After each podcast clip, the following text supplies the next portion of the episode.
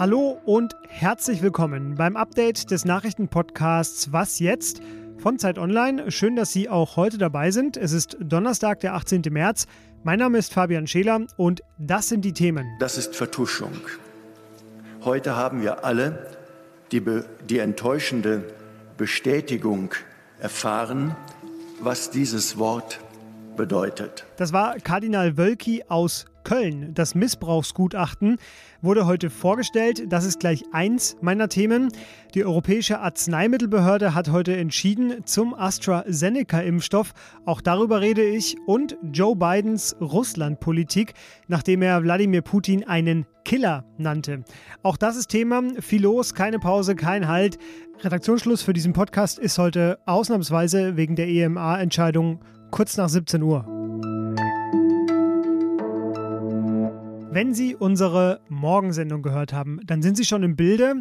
Einer der Top-Termine am heutigen Donnerstag, das war die Veröffentlichung eines juristischen Gutachtens in Köln. Dieses Gutachten hat sich mit den Vorwürfen des sexuellen Missbrauchs im Erzbistum Köln in den vergangenen Jahrzehnten beschäftigt. Untersuchungen und Strafverfahren verhindert. Sie haben nicht sanktioniert, sondern verzögert oder den Schutz der Betroffenen nicht beachtet.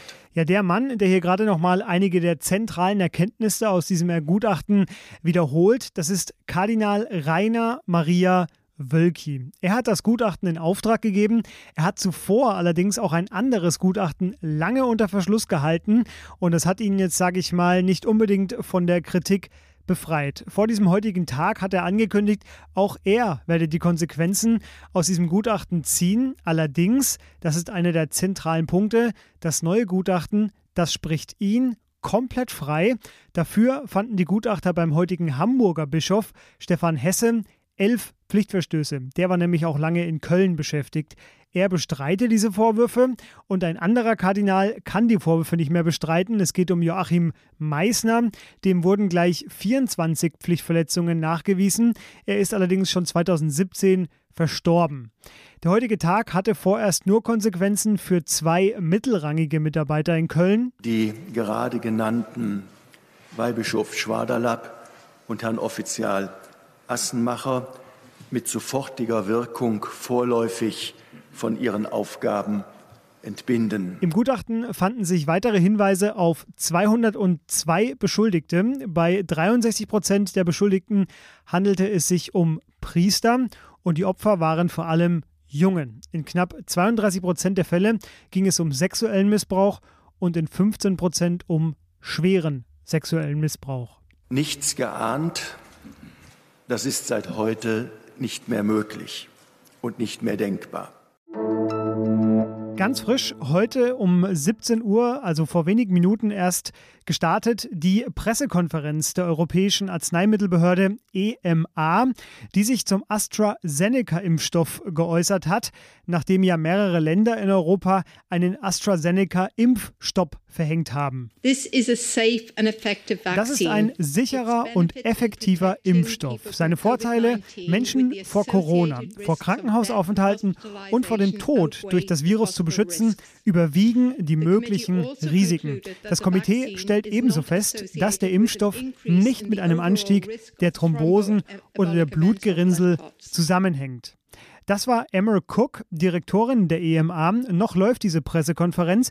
Sie sagte im weiteren Verlauf auch noch, dass man es nicht ganz ausschließen könne, auch nach tagelangen Untersuchungen, dass es einen Zusammenhang zu den äh, sehr seltenen Ereignissen gibt. Man werde nun aber weitere Studien anstellen und über die möglichen Risiken der Impfungen weiter aufklären. Die Bewertung der EMA soll bindend für Deutschland sein. Das hatte das Gesundheitsministerium vorab gesagt.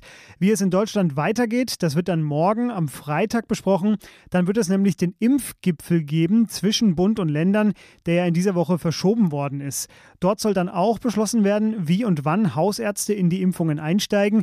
Ja, und der Impfstoff, der wird in Deutschland dringend benötigt, denn am heutigen Donnerstag, da stieg die Zahl der Neuinfektionen um 17.500 an.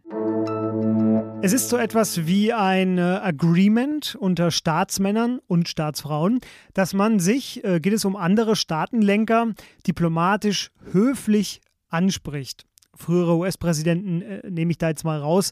Die waren jetzt eher die Ausnahme, nicht die Regel. Der neue US-Präsident aber, Joe Biden, der sagte jetzt in einem Interview mit ABC das hier. So you know Vladimir Putin, you think he's a killer? Mm-hmm. I do. So what price must he pay? Wladimir Putin sei ein Killer und ja, er wird dafür einen Preis bezahlen. Sie werden es schon bald sehen. Das sind markige Worte vom neuen US-Präsidenten. Das ist auch mehr als nur eine diplomatische Note. Der russische Botschafter in den USA, der wurde umgehend abgezogen. Putins Sprecher nannte die Aussage und den Status der Beziehung beider Länder generell sehr schlecht. Bidens Themen, also warum er überhaupt zu dieser Formulierung greift. In dieser Woche wurde ein Geheimdienstbericht veröffentlicht. Da ging es um die Einmischung Russlands in die vergangene Wahl. Es gibt weitere Berichte zu russischen Cyberattacken in den USA. Und außerdem gibt es ja noch die Nachricht aus dem vergangenen Jahr, wonach Russland Kopfgeldzahlungen an Taliban geleistet haben könnte, wenn diese Taliban US-Soldaten umbringen. Auch Nord Stream 2 und die Vergiftung von Alexei Nawalny spielen eine Rolle. Es ist also sehr viel los und äh, Bidens Vorgänger Donald Trump, der war jetzt ja nicht der aktivste, was Vorwürfe gegen Russland anging. Es ist aber trotzdem sehr viel zu besprechen und deshalb jetzt schnell zu Michael Thumann. Er ist außenpolitischer Korrespondent der Zeit und ist mir jetzt zugeschaltet. Hallo Michael. Hallo Fabian. Putin ein Killer. Das sagt Biden indirekt. Äh, wie bewertest du denn diesen rhetorischen Affront? Als Fehler. Barack Obama, äh, der frühere Präsident, hat Russland mal eine Regionalmacht genannt und das hing ihm jahrelang nach. Ähm, und das hier wird auch jetzt äh, Joe Biden nachhängen. Ich will gar nicht bewerten, ob jetzt Putin Mörder ist oder nicht. Solche Etiketten sind bei Staatschefs nicht immer ganz einfach, vor allem wenn die Beweiskette nicht klar liegt.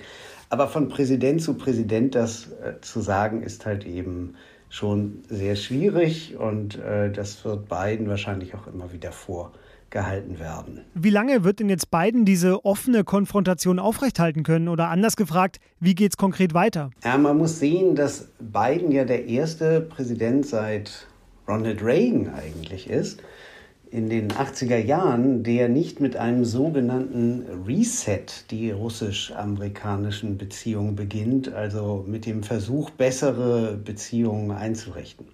Und das liegt natürlich daran, dass sich Putin und Biden sehr gut kennen. Ich glaube, es wird konfrontativ weitergehen mit harten Aussagen, mit Sanktionen, mit Diplomatenausweisungen und wahrscheinlich auch Beeinträchtigungen von sozialen Medien. Twitter in Russland wird auch schon in Frage gestellt. Große Frage, kommt es zur militärischen Konfrontation? Und da bin ich sehr vorsichtig. Ich glaube, da wird es eher nicht eskalieren, denn Biden hat bei seinem Amtsantritt etwas ganz Wichtiges gemacht. Er hat den New Start-Vertrag über die Begrenzung der Interkontinentalraketen atomarer Art verlängert. Das hatte Trump lange verweigert und da sehe ich ein klares Signal von Biden. Militärisch äh, will er hier nicht die Konfrontation. Heute jährt sich auch zum siebten Mal die völkerrechtswidrige Besetzung der ukrainischen Krim. Die G7-Außenminister, zu denen ja auch der US-Außenminister und der deutsche Außenminister zählen, die haben deshalb gemeinsam nochmal ein Statement veröffentlicht. Ähm, welche Rolle kommt denn eigentlich Europa in diesem Konflikt zu? Ich glaube, die entscheidende. Europa hat ja nach der Besetzung der Krim 2014 Sanktionen verhängt. Und damals ist es zum Minsker Prozess gekommen, der ja bis heute in Kraft ist, ein Gesprächsprozess zwischen der Ukraine, zwischen Russland, Frankreich und Deutschland. Hier werden die Aufhebung der Sanktionen an russische Zugeständnisse geknüpft. Das ist derzeit der einzige Weg aus dieser Misere. Michael, dir vielen Dank. Was noch? Der zweite Corona-März ist da und noch immer sehen wir viele Freundinnen, Bekannte und Arbeitskolleginnen, vor allem als kleine Zoom-Kachel. Seien Sie ehrlich, wie oft wollten Sie schon mal aus einem Zoom-Call ausbrechen, der einfach kein Ende nehmen wollte? Ich kenne das Gefühl sehr gut, aber ich habe jetzt auch eine Lösung und ein passendes Tool für Sie. Das wollte ich Ihnen nicht vorenthalten. Den Zoom Escaper. Mit ein paar einfachen Einstellungsänderungen kann man sich dann auf Wunsch Baulärm, Babygeschrei, Männer weinen oder auch einfach nur Wind in den Zoom-Call akustisch dazuschalten, so lange, bis keiner mehr Bock auf dich im Zoom-Call hat. Ich versuche das bisher immer mit schlechten Gags, klappt nicht so richtig. Jetzt habe ich die Lösung. Wie finden Sie das, wenn ich das, wenn so weiter, so weiter, so weiter, so weiter, so weiter, So, das war das Update für heute. Morgen früh geht es bei meiner Kollegin Pia Rauschenberger weiter. Uns erreichen Sie unter wasjetzt.zeit.de, zum Beispiel, wenn Sie sehr, sehr nützliche Zoom-Lifehacks haben, aber wirklich nur die ganz nützlichen, denn unser E-Mail-Eingang, der ist begrenzt. Ansonsten wünsche ich Ihnen schon mal ein baldiges, schönes Wochenende. Mein Name ist Fabian Scheler. Ich sage Tschüss.